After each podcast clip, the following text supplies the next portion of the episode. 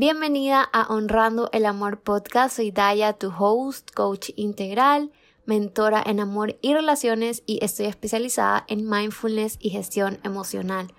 Una de mis misiones es ayudarte a que mejores la relación contigo y con los demás para que eleves la calidad de tu vida. En este espacio vamos a aprender a amarnos, a respetarnos y a aceptarnos centrándonos en la fuerza poderosa que mueve el mundo, el amor. Así que sigue escuchando y honremos el amor.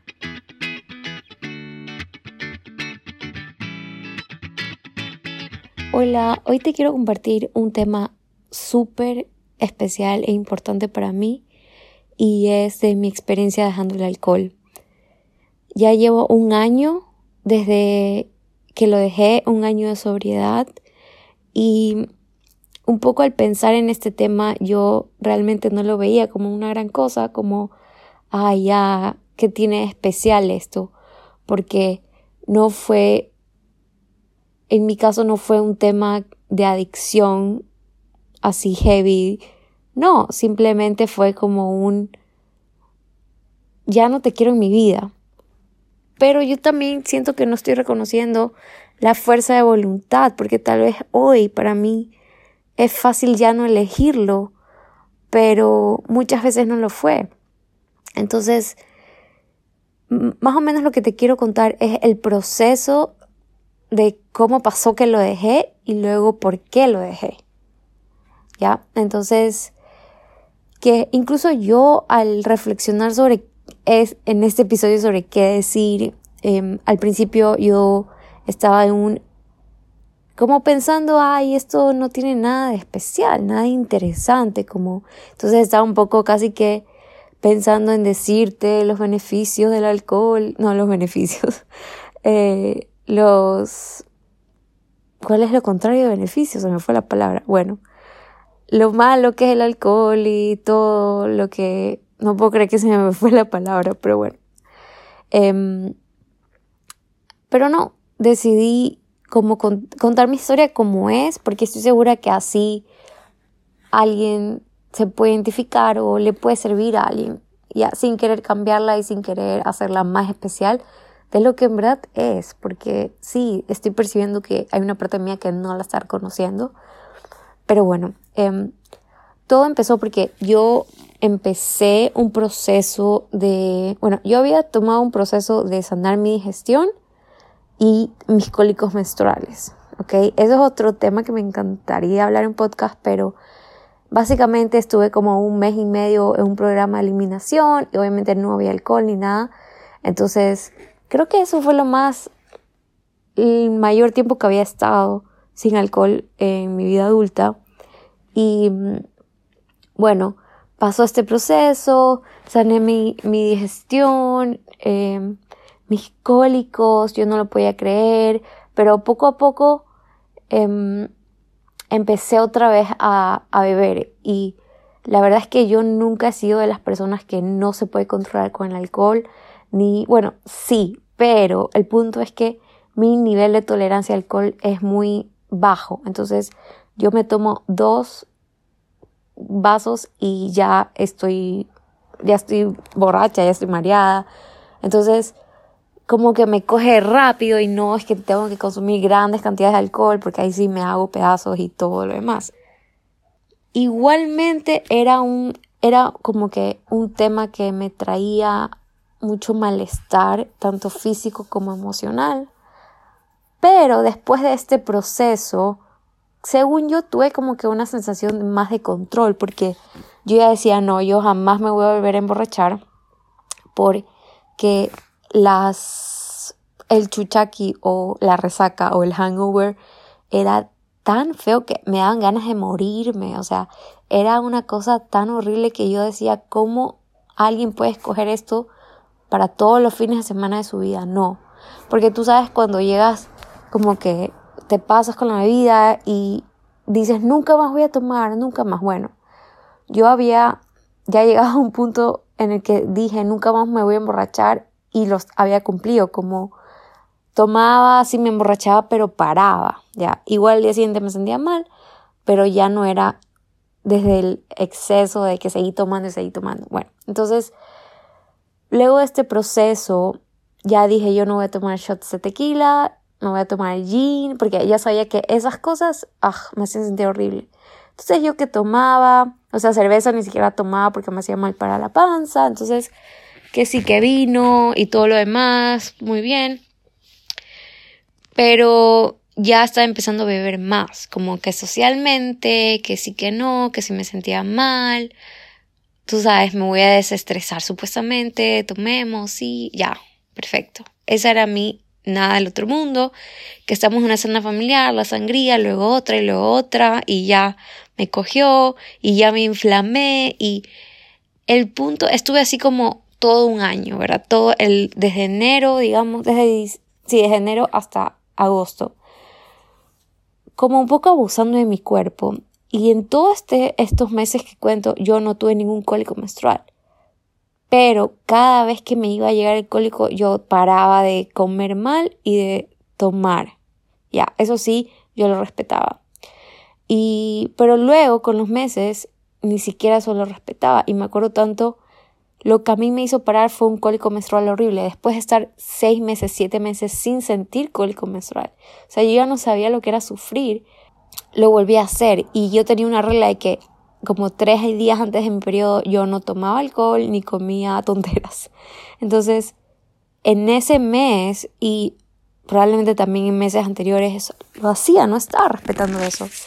Y me llegó como mi cuerpo me sacó factura y tuve un cólico horrible, horrible, que no me lo esperaba y me hizo sentir tan mal. Y yo sabía, o sea, yo intuitivamente porque en este proceso de sanar mi gestión conecté mucho con mi cuerpo y ya pude yo descubrir, no identificar qué era lo que me hacía bien y qué no. Entonces yo sabía que el alcohol no me hacía bien. Pero bueno, ahí estaba yo no pudiendo decirle que no.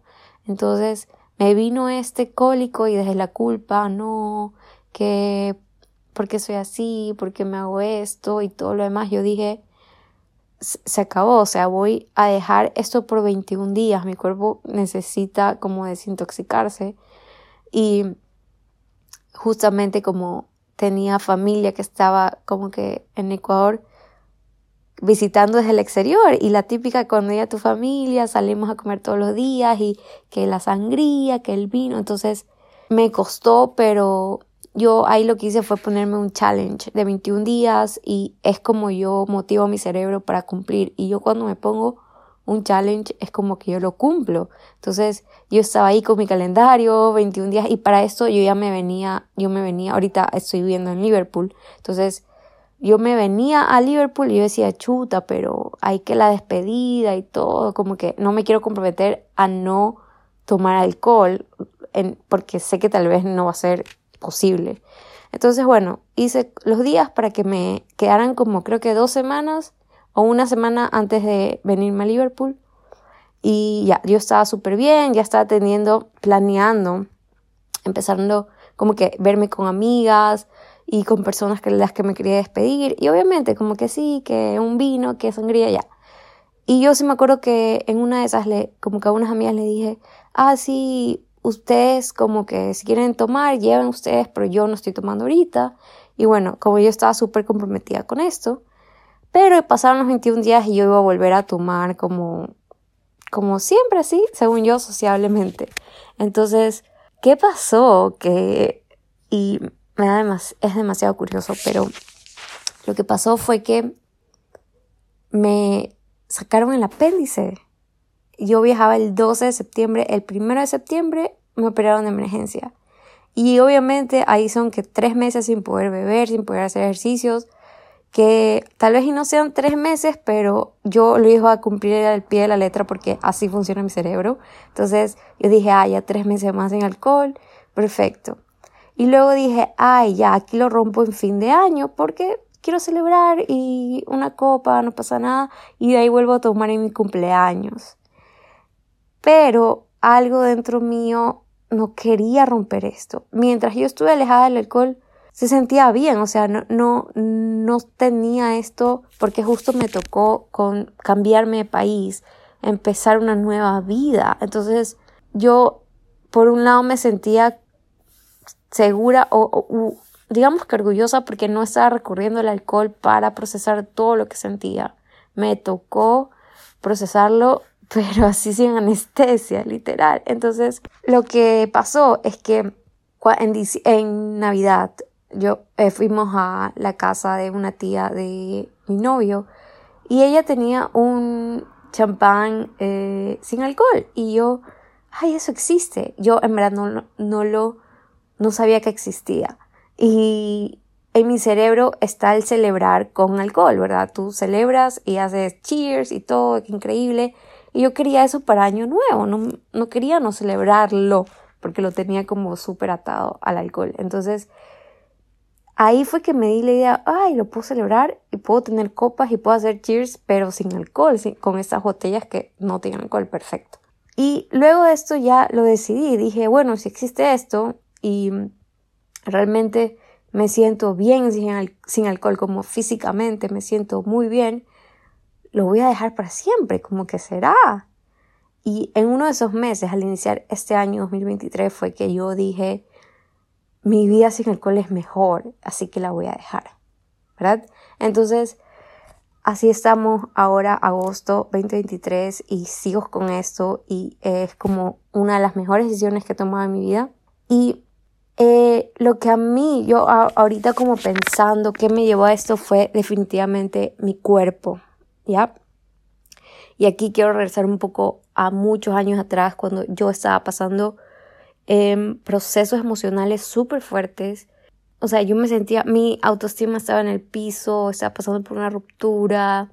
Yo no sabía nada más que refugiarme en el alcohol, la típica sales con tus amigas los fines de semana y bebes y, y luego te sientes horrible, haces cosas de las que te arrepientes, pero luego lo vuelves a repetir y te sientes horrible. Y yo me acuerdo tanto que en estos momentos que yo estaba lidiando con una ruptura, con como que sentimientos de rechazo, de que esa persona quiere estar conmigo, de que esa persona está con alguien más, y todo eso que te hace sentirte tan horrible contigo misma. Me acuerdo que los viernes era como los peores días, me daba un bajón horrible y yo tenía esta necesidad de beber. Y como a veces no, yo que sé, mis amigas no podían o qué, yo me sentía tan mal y lo que yo sentía que necesitaba era tomar. Entonces a veces em, me iba sola y me daba vergüenza y no me atrevía a pedir una copa yo sola, por ejemplo. O sea, me iba a comer yo sola y cosas así como no me atrevía. Y luego fue como en uno de esos procesos, como en, en esa etapa de mi vida, se me desarrolló una alergia yo literal soy alérgica al alcohol. Entonces, en esos momentos yo obviamente no lo podía ver, no sabía por qué, simplemente fue de la nada que yo tomaba y toda la cara se me ponía roja. Me salían como manchitas rojas y era vergonzoso porque digamos que estaba en medio de una reunión y yo ya sentía que la cara me quemaba y fuck. Y en, en lugar de yo parar, decir no, como mi cuerpo me está diciendo que no quiere esto, yo me rebelaba en contra mía y decía, no, pero no entiendo por qué me tomaba pastillas para la alergia antes de salir para que no me pasara eso. Y algunas veces funcionaba, pero no siempre. Y de ahí me di cuenta que me pasaba con el tequila, que me pasaba con el vino rojo, entonces voy a dejar el vino rojo, cosas así. Pero luego ya me empezó a pasar con cualquier bebida alcohólica. Entonces, por ese lado estaba esa parte que ya era alérgica. Y eso después Después yo pasé la etapa de rebelión contra mi cuerpo y contra mí, luego ya empecé a bajar, dije no, yo decía como, ah, salgo y voy a beber, pero solo puedo tomar dos porque si no me pongo roja y qué horrible, qué vergüenza, o si no voy a tomar esta otra cosa para ver cómo me va, ya, y así estaba yo. De esto como que junto con el tema de que mis cólicos se desaparecieron, no diría yo solo por el alcohol, pero sí sé, yo tengo la certeza de que eso influyó bastante. Fue, por eso es que digo que mi cuerpo me llevó a este momento. Aparte que lo de los chuchaquis era una cosa tan horrorosa, o sea, era algo un poco traumático pasar eso porque te sientes tan, bueno, creo que todos hemos pasado un chuchaqui, pero ya los chuchaquis que yo tenía eran tan dos días, tres días que yo decía, perdí tres días en mi vida solo porque no me pude controlar con el alcohol. Entonces, poco a poco mi cuerpo me llevó a este, a este punto, ¿verdad? Entonces, por un lado fue eso que me obligó a parar.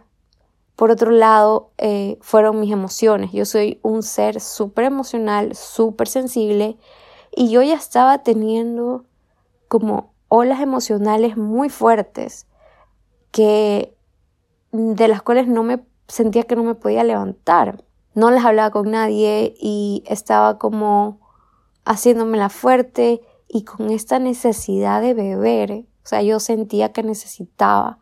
Y para esto, aquí yo estaba en otra etapa de mi vida y yo estaba con mi novio, pero él no tomaba.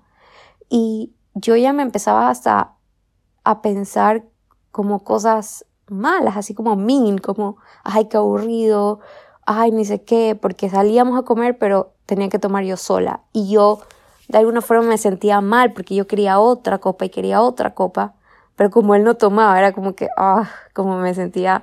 Entonces, por un lado, le ponía el peso a él, lo quería obligar como que, que él también tomara. Y curiosamente, eso era algo que a mí me hacían antes, en otra relación me hicieron eso, como yo decía no al alcohol y esta otra persona se enojaba, entonces yo terminaba tomando por este miedo. Entonces, eran muchas cosas ya que, que me estaba haciendo el alcohol que yo obviamente no las podía reconocer. Pero en un tema emocional yo también sentía que otra vez con mi cuerpo porque tus emociones se expresan, o sea, a través del cuerpo. O sea, no es que puedes racionalizar con una emoción, la tienes que sentir. Y cada vez que bebemos, lo que hacemos es anestesiarnos, ¿ya? Yo ya sentía que ese mi tema emocional, yo tenía que prestarle más atención porque yo no quería que se desarrollara como en una depresión o algo así. Obviamente fue un proceso muy duro lidiar con tus emociones y mm, es mucho más difícil cuando no tienes recursos y a veces, o sea, no voy a mentir, el alcohol te ayuda entre comillas a anestesiar eso, a como evitar eso, como a, sí, a ponerlo de lado, a ocultarlo, a ocultarlo y a ocultarlo. Y tal vez te pueda ayudar en el momento, ¿verdad? Tal vez no te sientes lista, segura, ni fuerte para hacerlo, pero el problema es que eso se va acumulando. Entonces, ¿qué haces? Requieres más alcohol porque ya dos copitas ya no te sirven el viernes, también necesitas dos copas el sábado y necesitas luego otras copas más el domingo en el almuerzo porque ya te vienen todas esas emociones. Por otro lado, eso fue como lo que también me llevó a dejarlo, ¿ya? Como yo viendo ahorita mi historia, es como lo que sin yo darme cuenta me trajo a este momento. A pesar de que yo no inicié con ninguna intención de decir no, lo voy a dejar porque no le puedo decir que no, lo voy a dejar, no, simplemente me está haciendo mis cólicos y por eso lo voy a dejar. Y luego, em, yo justo como reflexionando como este tema, me di cuenta de que el yo dejar el alcohol es como que la vida o mi alma o mi intuición, mi cuerpo me trajeron este momento y yo hoy tengo la certeza de que este fue el mejor regalo que le pude hacer a mi niña interior. Y se me llenan como que los ojos de lágrimas porque mi niña chiquita tuvo que lidiar con un papá alcohólico, con un papá ausente. Y ella le tuvo que pedir amor y rogar amor y hacer de todo. Pero él obviamente no estaba emocionalmente disponible, pero eso es algo que un niño no entiende. Entonces, em, yo nunca vi a partir como que este tema yo nunca vi el alcohol como, ah, es lo peor del mundo o es lo mejor. Simplemente era algo normal, es algo normal en la sociedad y ya. Pero yo estaba como ignorando parte de mi historia, de que tal vez para mí eso era un poco más difícil de lidiar por esta, este, como que, este problema que hubo con el que crecí, ¿verdad? Entonces, yo hoy, y eso es algo que me hace sentir tan orgullosa de mí, que yo siento que es un regalo que le estoy haciendo a ella y que ni siquiera era consciente. Siento que el dejar el alcohol me ha permitido convertirme, y cada día, no es que ya soy lo máximo, sino convertirme en ese adulto que mi niña chiquita necesitaba. en ese adulto que va a poder calmar esas reacciones emocionales porque ya no depende de ninguna sustancia, sino que está súper conectada con sus emociones. Y curiosamente también la vida en sí me ha traído a interesarme, apasionarme por el tema emocional. Yo me acuerdo que cuando me empecé a enamorar de las emociones, yo estaba en este camino de descubrir qué hago con mi vida, así el ser financiera ya no me funciona, no quiero hacer eso, ¿qué hago? Entonces, en mi certificación de coaching, cuando llegamos al módulo de emociones, fue algo que dentro mío se movió, se movió algo, se prendió algo. Yo dije, wow, al fin puedo entenderme, al fin como esto tiene sentido para mí.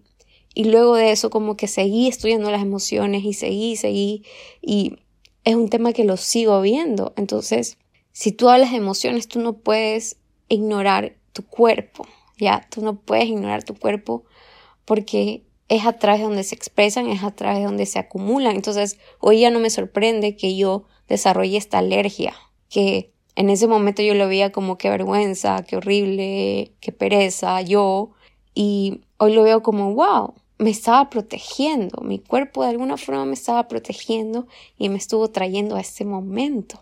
Creo que eso es algo que le he encontrado como que tanto valor a mi proceso y literalmente fue algo de lo que me di cuenta hace como 10 minutos antes de grabar el podcast porque dije, ay, pero ¿qué tiene especial esto? O sea, qué tiene importante.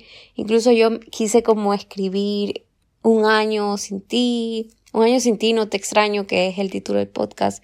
Y según yo iba a escribirle una carta, pero una vaina súper emotiva y no me salió nada. Y yo como que, mm, bueno, tal vez no es algo tan wow, pero en verdad para mí sí lo es porque yo me doy cuenta de que no es el alcohol el que te sana, no es el alcohol el que te desestresa son las risas, es el llanto, las lágrimas, la compañía, el desahogo, el disfrute, el bailar, el conectar, ¿verdad? Eso es lo que verdaderamente te ayuda. Eso es lo que te desestresa, porque cuando tú dices, ay, estoy estresada, quiero tomarme, vamos a un happy hour porque estoy estresada, y tú puedes sentir en verdad que te desestresas. Pero tal vez y es el el hecho de querer hacer algo para desestresarte o el hablarlo simplemente. Porque el alcohol en sí te anestesia, o sea, juega con tu sistema nervioso, te afecta tu sistema nervioso y tú eso es lo que más tienes que cuidar para ser una persona como regulada y emocionalmente estable y no ser tan reactiva. Y es curioso que el alcohol sea tan normal y, por ejemplo, en mi familia nunca se habló del alcoholismo. Jamás en la vida se tocó ese tema. Jamás se, como que se habló de por qué alguien llega a convertirse en un, adicto a una sustancia. Jamás. Pero es curioso que el alcohol, o sea, nuestro cuerpo lo rechace. Porque yo no creo que exista alguien, puede ser, no lo sé, de que el alcohol le, como que le caiga increíble y se sienta mejor y al siguiente se siente con más vida. Literalmente es como un veneno, ¿verdad? Es como tu cuerpo lo procesa de esa forma y te sientes mal y te duele la cabeza y te duele esto y te duele lo otro y te sientes peor contigo. Porque a veces es como que no voy a tomar para olvidar.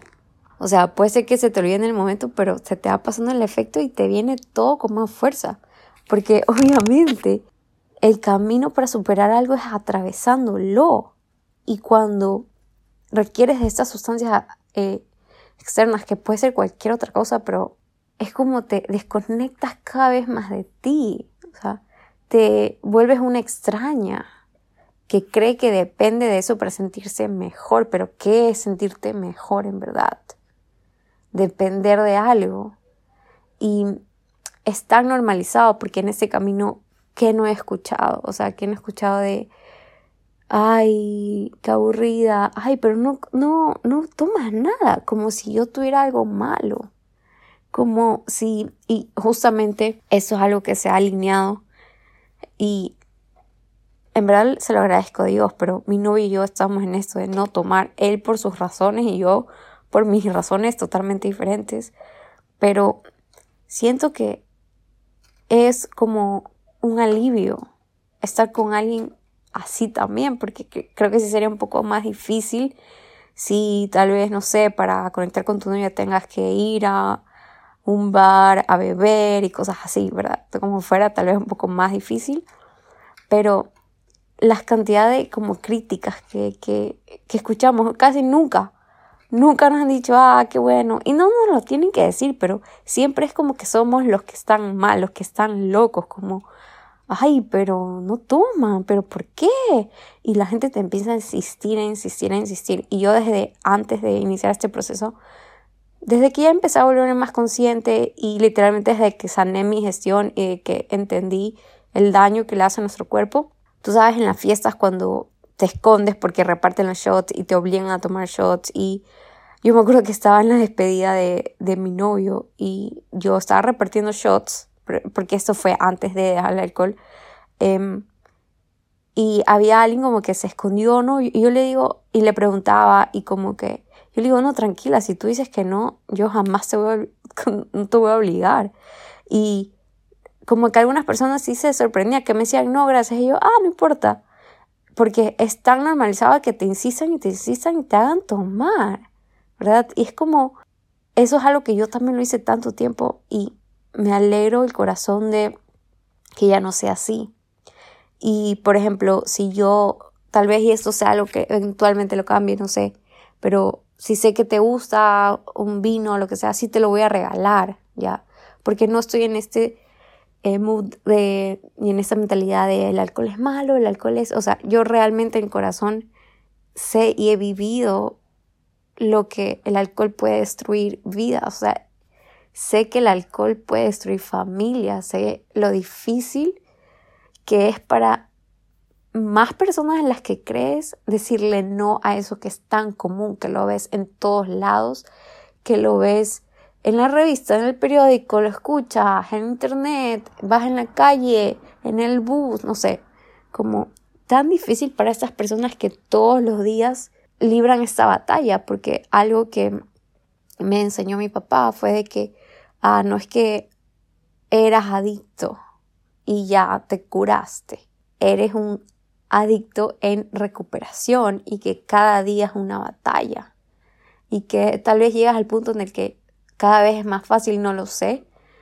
pero es algo que a veces sí como se me parte el corazón de que no, de que sea tan normalizado y de que sea tan, mm, ah, como que no es para tanto pero sí es para tanto. Literalmente es como un veneno que nos lo marketean como sea. Y por eso al inicio dije lo de, ah, quiero celebrar así, porque en mi cerebro está tan, así se celebra y si no hay alcohol, no es lo mismo. Entonces, eso, eso es un poco como mi reflexión con respecto a este tema y que es totalmente, o sea, eh, vale 100%, no sé si es la pena, pero el esfuerzo y sí, te va a tocar lidiar con tus emociones de otra forma, o sea, ya no las puedes anestesiar con eso y tal vez después las anestesias con comida o con lo que sea, pero te vuelves más o como que estás tú contigo. Y lo que yo podría recomendar es que lo hicieras acompañada ya sea de terapia o lo que sea, porque si decides hacer eso y a, a la vez como que digamos tienes muchos problemas o eres esta persona súper emocional, esas emociones te van a venir con todo, pero para que las sientas y las liberes. Ese es el único objetivo, no para que te caigan encima ni nada, pero si estas emociones superan tu habilidad para lidiar con ellas es cuando hay un problema. Entonces, mientras más tú te prepares, e incluso yo me atrevería a decir como aprender de emociones, mucho más segura te vas a sentir y bueno, no sé si es un tema que lo estás considerando o si tal vez a veces para ti tal vez y es fácil, ¿no? Hay gente a la que es fácil, se toma una copita y ya solo lo prueba y lo deja, increíble. Pero yo me di cuenta con el alcohol que era como con esas personas a ver si algo la vida me ha enseñado en cuanto a relaciones em, románticas o de pareja es que es mejor alejarse de esas cosas o de esas personas a las que tú no le puedes decir que no y que sabes que te hacen mal, o sea, sabes que te afectan que te hacen daño. Como cuando tienes esta persona en la que no le puedes decir que no, es mejor que dejarte lejos, como que estar de lejos. Y asimismo, yo como me tocó con el alcohol, me di cuenta de que era mejor tenerlo lejos y que prefería, prefiero mil veces decirle que no siempre, como tener mi no rotundo, a decirle que sí a veces y luego no saber cómo dejarlo. Y luego desconectarme de mi poder personal y luego desconectarme de mí. O sea, ahorita ya lo veo como es de más estar enferma, estar, no, es como hoy día ya le veo como es demasiado costoso seguir como que tener al alcohol en mi vida, es demasiado costoso que no estoy dispuesta a pagar ese precio, no estoy dispuesta y tengo como un poco la fortuna o la, yo creo que, ay, que esto ha sido súper emocional, no me lo esperaba, pero creo que incluso la fuerza de voluntad me viene de, así, en no romper mi palabra, me viene de mi niña interior, como me viene de este yo, de esta parte subconsciente que me está pidiendo a gritos que la honre de esa forma. Entonces, claro, porque si yo soy un adulto sobrio, soy un adulto más consciente y puedo manejar mejor mis emociones. Y digo como que en esta parte yo me siento fuerte porque yo puedo ir a un pop, o sea, yo puedo ir a un bar, puedo estar cenando con todo el mundo que está bebiendo y yo decir que no, que es incluso lo que me ha tocado hacer y ya no me siento como, ay, me muero de ganas, ay, qué ganas de tomar, o sea, yo puedo ver ahí una sangría, una copa, lo que sea, una margarita y ya digo que no siento esas ganas porque ya sé lo que implica. Y algo que sí he estado haciendo es que Tal vez cuando me dan ganas de celebrar, como que me compro estas vainas, estas que son champán cero alcohol, pero me aseguro que diga cero alcohol. Hay unos que solo son de té, así un té que le ponen, no sé. Porque hay otros que, por ejemplo, dicen tienen menos de 0.05 alcohol, entonces ya es algo y prefiero no exponerme. O sea, no es algo tampoco que quiero promover, pero sí es, bonito como poder abrir tu botella y que sea como que un té, que sea cero alcohol y ya, de vez en cuando celebrar y ya, o tal vez con agua mineral, no sé, pero también me estoy haciendo como mocktails, como cócteles sin alcohol. O sea, para mí no es como un detonante ni es algo que, a lo que, algo, ¿cuál es la palabra? Como delicado para mí en ese sentido, ¿no? Tal vez para ti sí lo es, no lo sé. Entonces, es como yo lo llamo estos juguitos exóticos. A veces si me voy como que de fiesta y pido algo así sin alcohol, perfecto y ya. Pero depende de cada quien también como cuál es su proceso. Y, y eso, y solamente quiero decirle al alcohol que llevo un año sin él, que no lo extraño, que mi vida está mejor sin él, que ya no lo necesito para sobrevivir, Em, quiero decirle al alcohol que gracias por las veces que me ayudó, pero que yo ya me siento segura sintiendo. Y quiero decirle al alcohol que mi cuerpo no lo tolera, que mi cuerpo no lo toleraba más y que, que hoy estoy feliz sin él. Estoy muy feliz sin ti, alcohol. Estoy muy feliz sin beber. Y eso. Y no sé, espero que de alguna forma te ayude o te sirva mi historia. Y si tienes alguna pregunta, aquí estoy y gracias por haberme escuchado. Gracias por haber escuchado este capítulo. Me encantaría saber con qué te quedas. Y si crees que le puede ayudar a alguien, no dudes en compartirlo. Si quieres ayuda en algún proceso que estés viviendo y estás interesada en sesiones de coaching uno a uno, envíame un DM por Instagram y conversemos. Recuerda que no tienes que atravesar todo eso sola, yo puedo acompañarte. Muchas gracias y nos vemos en el siguiente capítulo. Un abrazo.